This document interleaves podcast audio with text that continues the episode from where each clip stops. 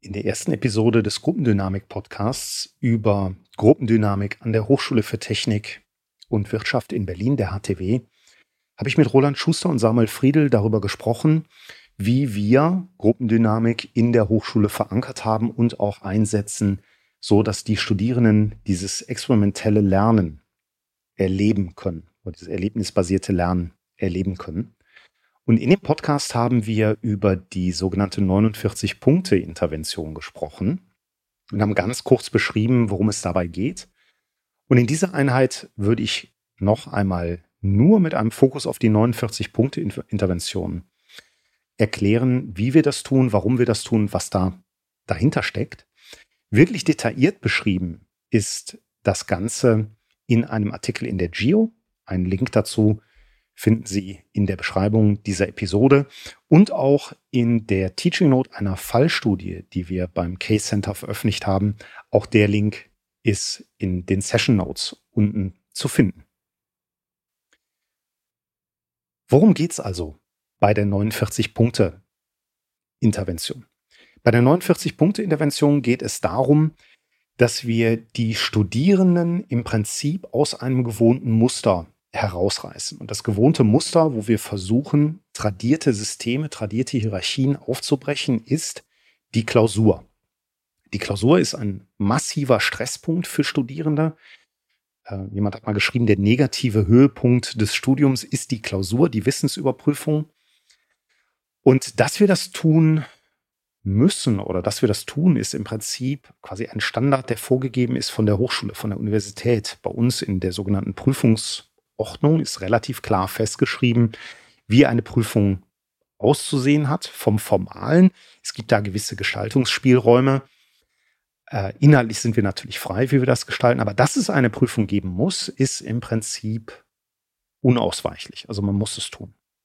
Was wir jetzt tun, ist, wir versuchen, die Studierenden aus diesem Muster herauszureißen, mit dem Ziel, dass scheinbar bekannte und vielleicht auch verhasste oder liebgewonnene, zumindest aber tradierte Systeme nochmal neu verhandelt werden müssen. Und allein diese Verhandlung ist eigentlich das Spannende, weil im Rahmen der Neuverhandlungen werden ganz, ganz viele Dinge verdeutlicht, auf die ich die gleich nochmal eingehe.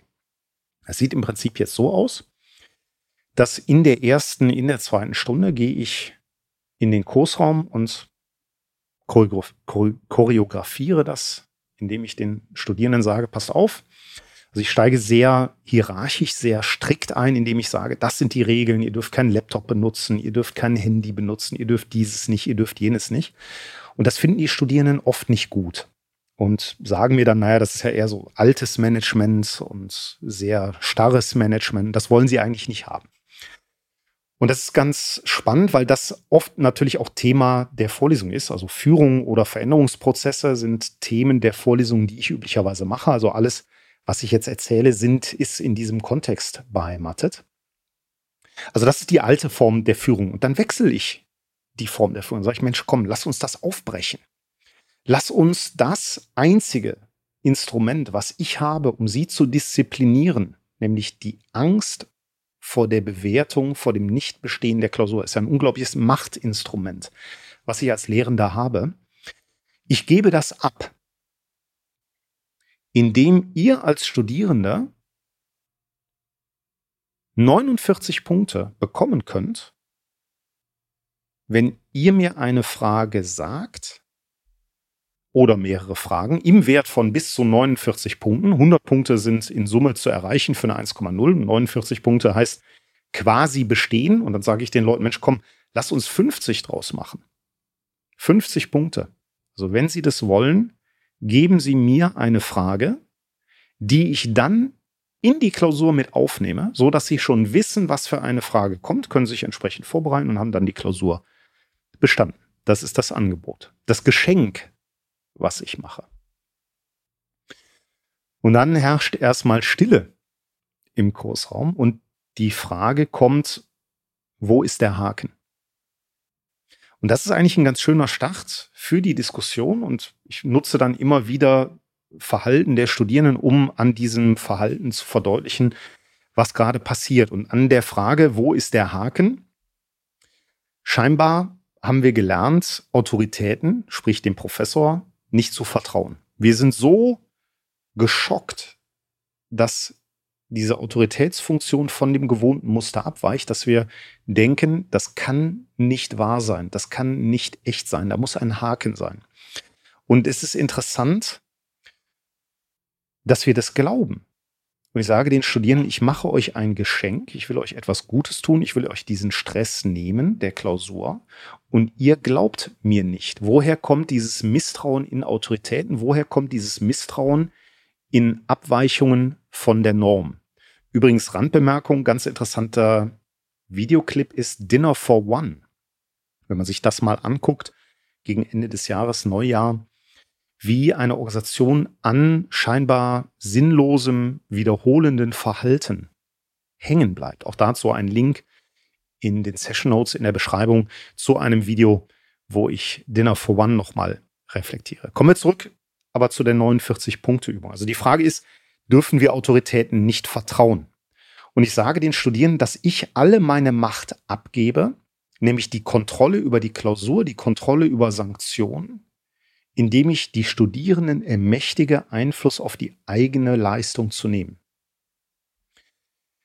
So, und dann geht erstmal, ist erstmal Stille. Und dann sagen die, naja, gut, okay, wenn wir das tun können, da kann doch keiner was dagegen haben, ist üblicherweise das, was jemand aus dem Kursraum sagt. Und dann beginnt die Diskussion über die Frage, wer würde denn profitieren von diesem Angebot?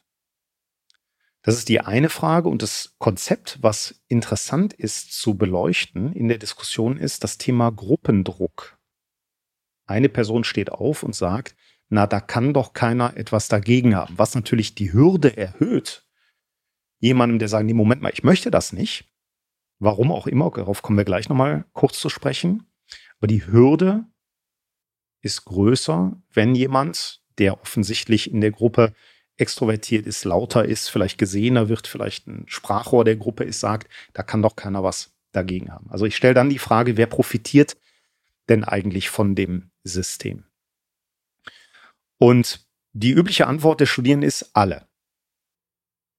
Soll ich bohre dann nach und frage, sind es wirklich alle, die davon profitieren, dass wir jetzt 49 oder 50 Punkte geschenkt bekommen? Wer profitiert davon? Und üblicherweise sind es die Leute, die profitieren, die entweder nicht lernen können oder die, die nicht lernen wollen. Und dann kippt das relativ schnell, dass man sagt, naja, das sind die Doofen, das sind die Schwachen, das sind die Faulen. Das sind natürlich massive Fantasien, so nach dem Motto, die Leute wollen ja nicht. Aber ich stelle dann die Frage, naja, vielleicht sind die Leute nicht faul. Vielleicht können sie einfach nicht. Und auch nicht, weil die doof sind, sondern vielleicht können die nicht, weil, und dann nehme ich gerne ein Extrembeispiel, weil sie zu Hause jemanden pflegen müssen. Und die Frage ist für uns als Gruppe, und dann kommt das Thema Kultur, Gruppenkultur, Teamkultur mit ins Spiel. Wie gehen wir mit den Leuten um, die vielleicht nicht so viel Glück haben wie wir, weil sie jemanden pflegen müssen zu Hause? Helfen wir denen? Oder sagen wir, das ist mir doch egal. Wie gehen wir mit den Leuten um, die leistungslernschwächer sind als ich vielleicht in der Gruppe? Also wenn ich sage, als Studierender, ich habe eigentlich keine Probleme mit der Klausur, ich schaffe die Klausur sehr gut, auch ohne diese 49 Punkte. Also warum soll ich jetzt anderen helfen, dass sie das auch kriegen? Weil wenn alle vergleichsweise eine bessere Note kriegen, dann sinkt in der Relation ja meine Leistung. Also ich habe die Möglichkeit, mich zu differenzieren und das ist ein großes Thema für Studierende, gerade für gute Studierende. Die wollen nicht, dass andere gewinnen, weil die haben ja keine Leistung erbracht. Also thematisieren wir und diskutieren wir die Frage, wie gehen wir in der Gruppe mit denen um, die schwächer sind von der Lernleistung als vielleicht andere? Ziehen wir die mit oder ignorieren wir die? Und dann sage ich den Studierenden, nachdem wir die Diskussion ein Stück weit geführt haben, sage ich denen, ich möchte nochmal zurückkommen zum Thema Gruppendruck. Das haben wir dann diskutiert in dem Fall. Und dann sage ich denen, und diesen Gruppendruck möchte ich Ihnen nehmen. Und das ist ein Kernelement in der Intervention, indem wir die Abstimmung anonym machen. Und dann regt sich Unruhe in der Gruppe. Und dann stelle ich die Frage, warum werden Sie jetzt unruhig? Weil eine Abstimmung muss es ja darüber geben. Aber was ist das Problem, dass die Abstimmung jetzt anonym ist? Also Sie müssen mir sagen, dass Sie das wollen im Rahmen einer Abstimmung. Die Abstimmung ist anonym. Und was man dann feststellt, ist, dass die Studierenden, die Leute, oder also die Studierenden, immer ein Teil der Studierenden, die anderen scheinbar nicht so gut unter Kontrolle hat. Und dann stelle ich die Frage, warum das denn wichtig ist, andere unter Kontrolle zu haben und ob es denn Bedenken gibt, dass die anderen vielleicht etwas entscheiden würden, was mir nicht passt. Und da ist natürlich die Diskussion vorher wichtig, wie gehen wir mit anderen um? Was ist mir wichtig? Ne? Haben wir vielleicht auch noch diskutiert, die Frage, darf man das überhaupt tun, was wir hier machen? Ist das nicht ein Beschiss des Systems? Und da kann man durchaus sehr unterschiedlicher Meinung sein. Also auch die Frage diskutiere ich dann mit den Studierenden, indem ich frage, wenn wir das tun würden, inwieweit würden wir der Mission der Organisation, in der wir sind, überhaupt gerecht werden? Also haben wir eine ethische Fragestellung drin. Und das lässt sich natürlich schön zurückbeziehen auf die Organisation, in der die Studierenden dann später auch arbeiten. Stellen Sie sich vor, Sie haben die Möglichkeit, die Organisation auszunutzen. Sie haben die Möglichkeit, ein, eine Abkürzung zu nehmen. Und passt das zur Mission der Organisation? Die Mission unserer Hochschule ist es, ganz banal, platt gesprochen, natürlich gute Studierende zu produzieren und auf den Markt zu werfen. Gleichzeitig haben wir natürlich auch eine Verantwortung den Organisationen gegenüber, in die die Studierenden danach hereingehen. Und was würde wohl passieren, wenn die merken, dass wir Noten im Zweifelsfall verschenken? Hilft das? oder hilft das nicht? Also wir haben eine Diskussion, ist das legitim, das zu tun? Wir haben auch oft eine Diskussion, ist es legal, das zu tun? Also darf man das überhaupt formal prüfungsrechtlich? Und dann sage ich den Leuten immer, ich weiß es nicht, ich habe es nicht geprüft. Aber wenn wir mal mit gesundem Menschenverstand da rangehen, vermutlich ist es nicht korrekt, das zu tun. Und das ist etwas, was die Studierenden sehr gerne sehr schnell einfach ignorieren, weil die Autorität hat ja ermöglicht, dass man das tut. Ohne mich, der diese Option eröffnet hätte, wäre es ja gar nicht möglich, das zu tun.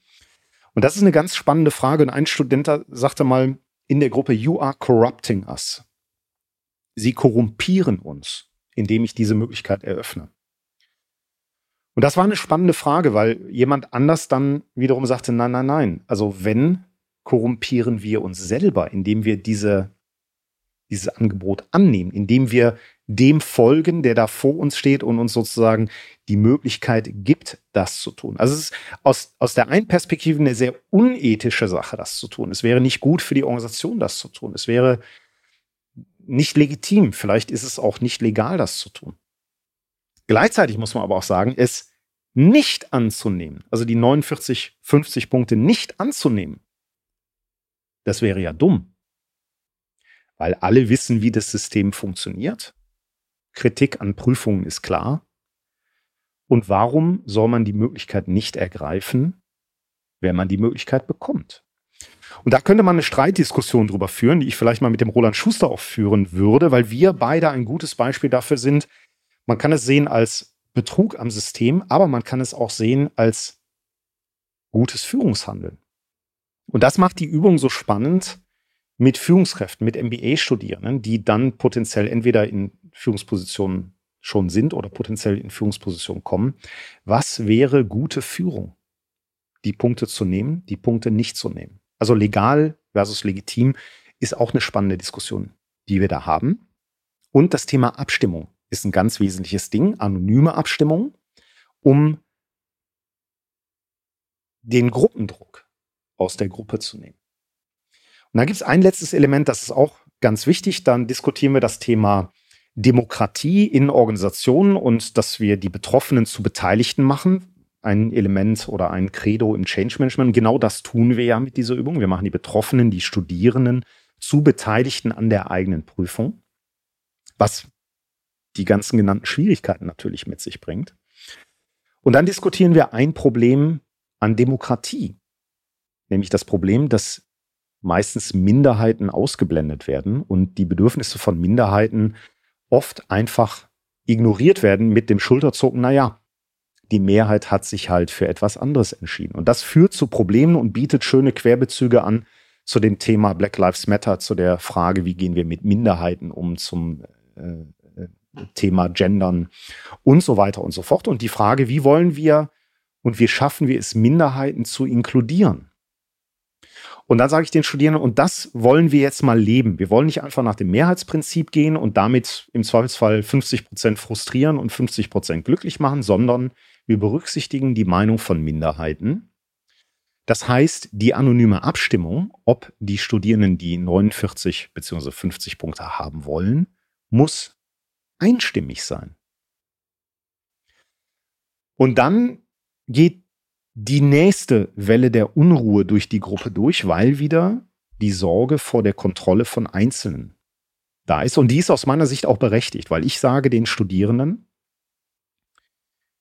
dadurch kehren wir Machtverhältnisse um. Wir kehren das Standard-Machtverhältnis, was wir oft haben in Organisationen, vielleicht auch in der Gesellschaft, also Mehrheit mit Macht, Mehrheit, die andere noch überzeugen kann, gewinnt kehren wir um und wir geben den Minderheiten maximale Macht. Und dann schaue ich die Studierenden an und sage, und das ist ein spannender Punkt, weil es führt uns wieder zurück zu der Frage der Kultur und der Frage, wie verhalten Sie sich eigentlich als Team, beziehungsweise wie haben Sie sich in der Vergangenheit verhalten? Zukunft ist also die Frage, wie gehen wir mit Schwächeren um, wenn wir die Entscheidung treffen für, für die Punkte oder gegen die Punkte. Und das ist also in die Zukunft die Frage der Kultur. Und rückbetrachtend und deshalb schwierig, weil nicht mehr korrigierbar ist die Frage, wie sind wir eigentlich miteinander umgegangen bislang in dem Studienprogramm, in dem wir sind.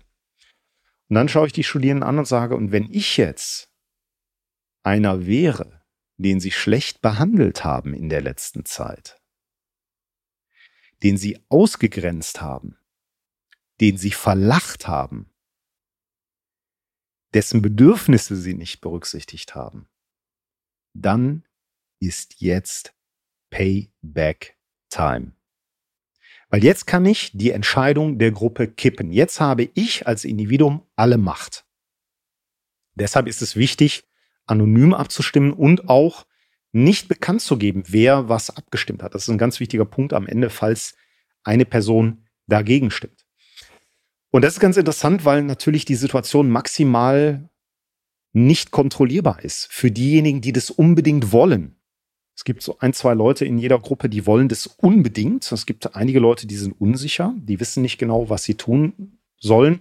Und das ist natürlich auch genau eine Idee bei dieser Intervention, dass ich sowohl für spreche, also dass ich sage, es wäre doof, wenn sie das nicht nehmen, dass ich gleichzeitig aber auch gegen spreche dass ich sage, es wäre falsch, wenn sie das nehmen, so dass für die Studierenden möglichst nicht klar ist, was ich als Lehrender will, als Autoritätsperson will. Und das ist tatsächlich eine Schwierigkeit in der Intervention, weil ich natürlich Teil dieser Intervention bin und es schon sein kann, dass die Studierenden unbewusst wahrnehmen, was ich eigentlich möchte oder was ich nicht möchte.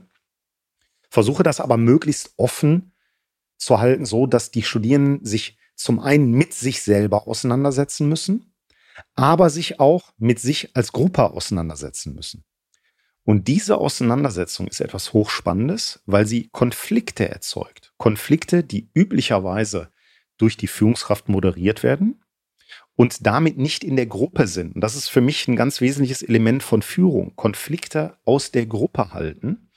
Und indem ich diese Entscheidung nicht treffe, die ich normalerweise treffen würde, die vielleicht zu einem Konflikt oder zumindest zu Unmut zwischen der Gruppe und mir führen würde, was sie natürlich in der Realität nicht tut, weil ich habe das Recht und den Auftrag, diese Prüfung abzunehmen. Dieser Konflikt geht jetzt in die Gruppe.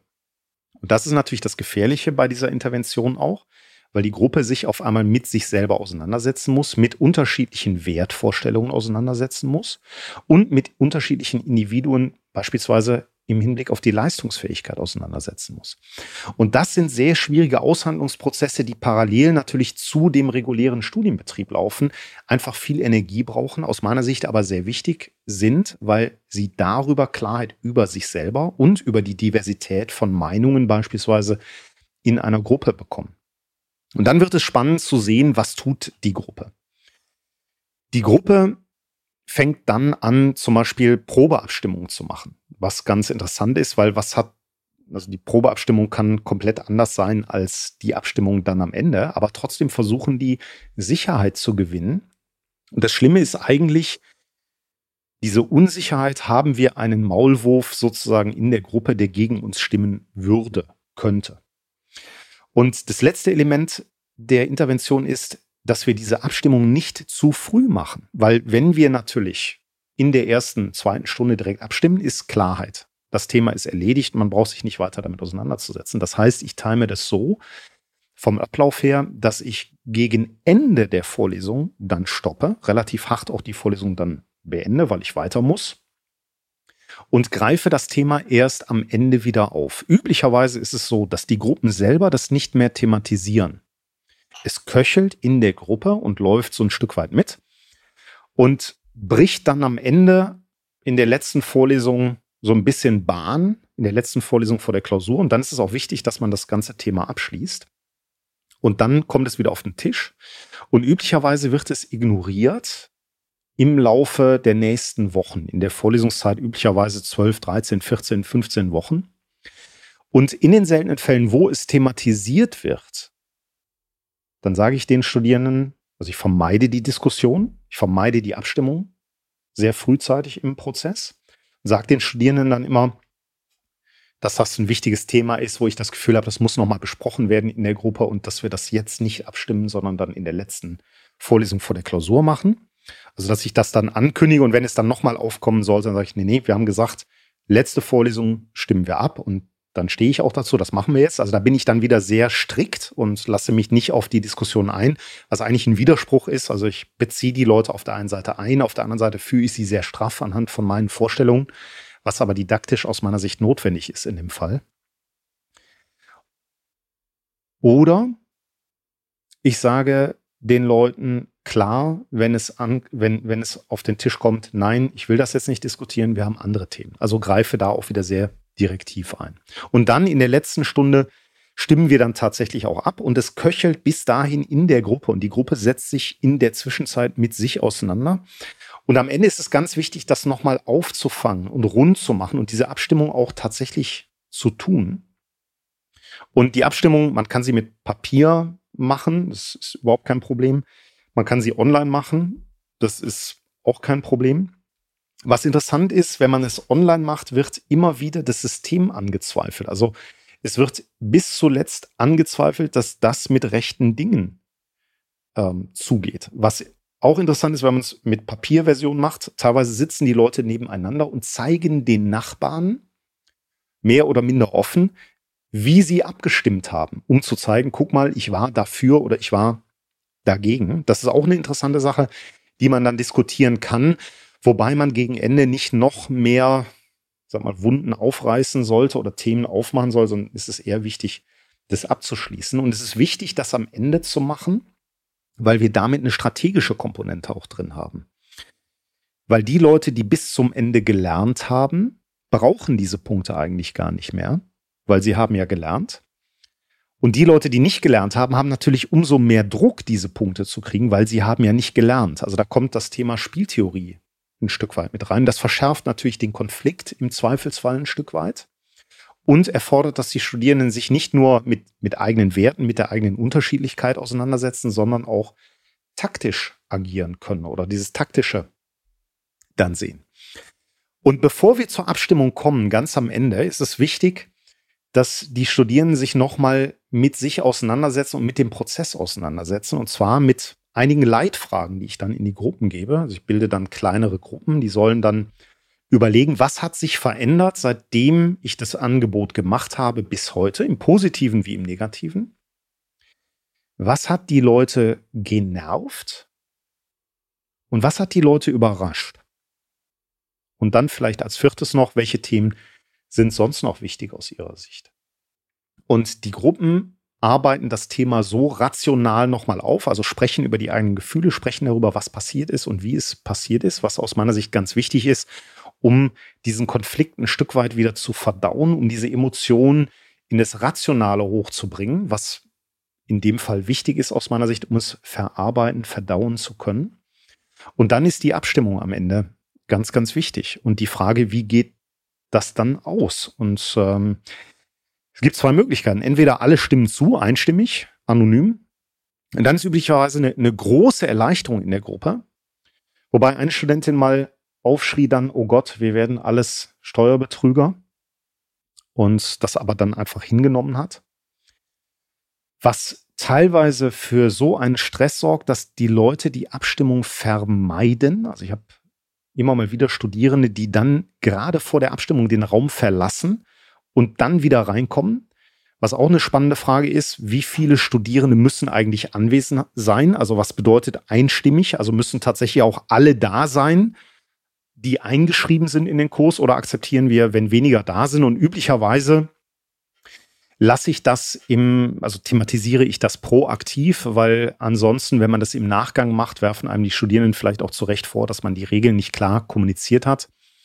Und man muss da ein Stück weit aufpassen, wenn man darauf beharrt, dass alle, die tatsächlich im Kurs eingeschrieben sind, auch da sind, kann das zu Situationen führen, die, die etwas befremdlich sind. Wir hatten zum Beispiel einmal eine Gruppe, die hatten dann versucht, eine hochschwangere Studentin in den Vorlesungssaal zu bringen, was wir zum Glück gesehen oder mitbekommen haben und dann verhindern konnten. Also auch da kann man sagen, es muss ein bestimmter Prozentsatz der Leute da sein. Das gibt dann auch wieder den Leuten die Möglichkeit, die Abstimmung zu vermeiden, also auf Toilette zu gehen oder an diesem Tag einfach nicht da zu sein, was sehr schwer fällt, nicht da zu sein, weil natürlich die Studierenden glauben, in der letzten Stunde vor der Vorlesung, die ist ganz, ganz besonders relevant. Aber wie gesagt, manche gehen auf Toilette, so dass sie nicht abstimmen.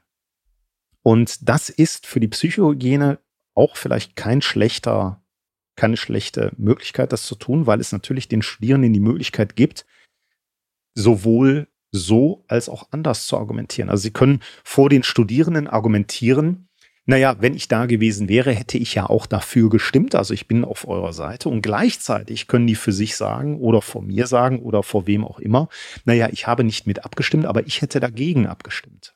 Und das ist für die Psychohygiene natürlich sehr, sehr wertvoll, im Zweifelsfall das zu tun.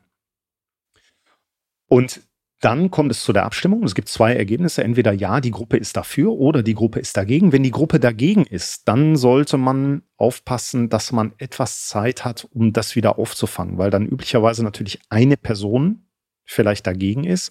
Und dann geht die Diskussion los, wer war das? Und das ist wichtig, das dann zu moderieren. Es ist irrelevant, wer das war. Und ich versuche dann die Diskussion, was zugegebenermaßen sehr schwierig ist, weil sie sehr emotional ist. Deshalb versuche ich die, die Diskussion auf eine rationale Ebene zu bringen und mit den Studierenden zu thematisieren, wie gehen wir mit Menschen um, die anderer Meinung sind und vermutlich aus guten Gründen anderer Meinung sind. Bügeln wir die über und ignorieren die, weil wir wollen, dass es so läuft, wie wir das wollen und alles, was eine Abweichung von unserer Meinung ist, tolerieren wir nicht. Wie gehen wir damit als Gruppe um? Und versuche da im Prinzip das Ganze nochmal aufzufangen, was im Zweifelsfall auch mal dazu führt, dass ich lauter werde und sage, passt auf, Leute, um es nochmal klar zu machen, ihr seid hier und es ist Voraussetzung, Mindestvoraussetzung, eine Klausur zu schreiben. Und selbst das wollt ihr nicht. Das kann ja wohl nicht sein. Also da werde ich dann wieder sehr direktiv, greife sehr stark ein und versuche den Druck von denjenigen wegzunehmen, die dagegen gestimmt haben. Und ich biete auch den Leuten immer wieder an, die dagegen gestimmt haben, dass wir uns im Anschluss, wenn die möchten, dass wir nochmal telefonieren können, dass ich das dann ein Stück weit wieder auffangen kann, weil die natürlich Druck kriegen und teilweise sich sogar auch zu erkennen geben und sagen, nein, ich habe mehrfach gesagt, ich möchte das nicht, aber ihr habt nicht auf mich gehört und dann habe ich jetzt dagegen gestimmt. Und üblicherweise lasse ich dann, je nachdem, in welchem Kontext wir sind, ein Reflexionspaper auch schreiben, wo die Leute dann die Möglichkeit haben, den Kurs nochmal aufzuarbeiten oder wo sie die Möglichkeit bekommen, das, was sie erlebt haben in Bezug auf diese Intervention, dann auch nochmal zu spiegeln im Hinblick auf die Organisation. Also was haben wir gelernt mit dem, was wir gerade gesehen haben. Es ist eine sehr intensive Diskussion, die wir da haben, eine sehr intensive Intervention. Und es ist ganz wichtig, dass man das organisational auch auffangen kann. Also die Organisation muss im Zweifelsfall wissen, was passiert, muss einen auch unterstützen. Und ich sage den Leuten auch immer, wenn ihr nach dieser ganzen Geschichte glaubt, das war nicht korrekt, das war nicht gut, geht euch beschweren. Geht zum Prüfungsausschuss, was bei uns die Institution ist, die sozusagen die Herrin über diese ganzen Prozeduren ist und sagt, das und das ist passiert und ich will das nicht.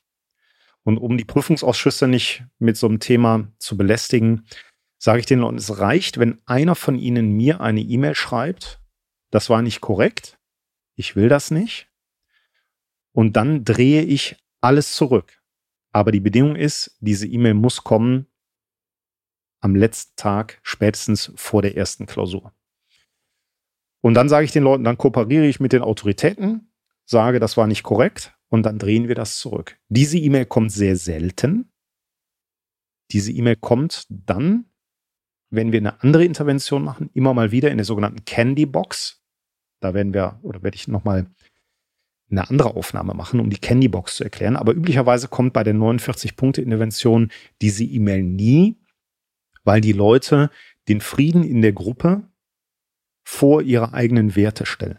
Und das, das ist eine spannende Diskussion, die man mit den Leuten haben kann. Also man ist eigentlich dagegen, aber des lieben Friedenwillens führt man diese Diskussion nicht in der Gruppe oder mit der Gruppe, um dann Ruhe zu haben.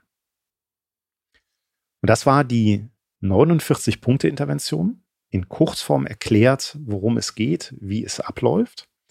Wenn Sie die Details interessieren, empfehle ich, wie eingangs gesagt, das Schreiben oder den Artikel in der GIO, wo wir nochmal detaillierter darauf eingehen, was die theoretischen Hintergründe sind dieser Intervention.